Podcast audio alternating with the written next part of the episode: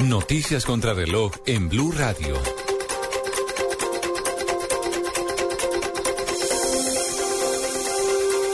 Son las 2 de la tarde, 29 minutos. Los conservadores advierten reparos en torno al proyecto de ley estatutaria que está impulsando el gobierno para que el referendo de refrendación de los acuerdos en La Habana se haga durante las elecciones parlamentarias o presidenciales del próximo año.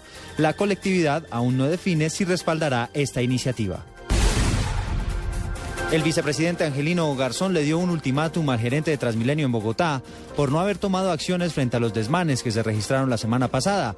El funcionario no descarta denunciarlo ante la Procuraduría. El director de la Policía Nacional, el general Rodolfo Palomino, aseguró que ya se han entregado a las autoridades 17 de los jóvenes que aparecen en el cartel de los vándalos en Bogotá por los desmanes generados el jueves de la semana pasada. El presidente de Venezuela, Nicolás Maduro, es el personaje menos popular en Colombia, de acuerdo a la más reciente encuesta de la firma Gallup, con un 82% de imagen desfavorable. En materia internacional, el presidente de los Estados Unidos, Barack Obama, es quien tiene la mayor aceptación entre los colombianos, con un 70% de favorabilidad.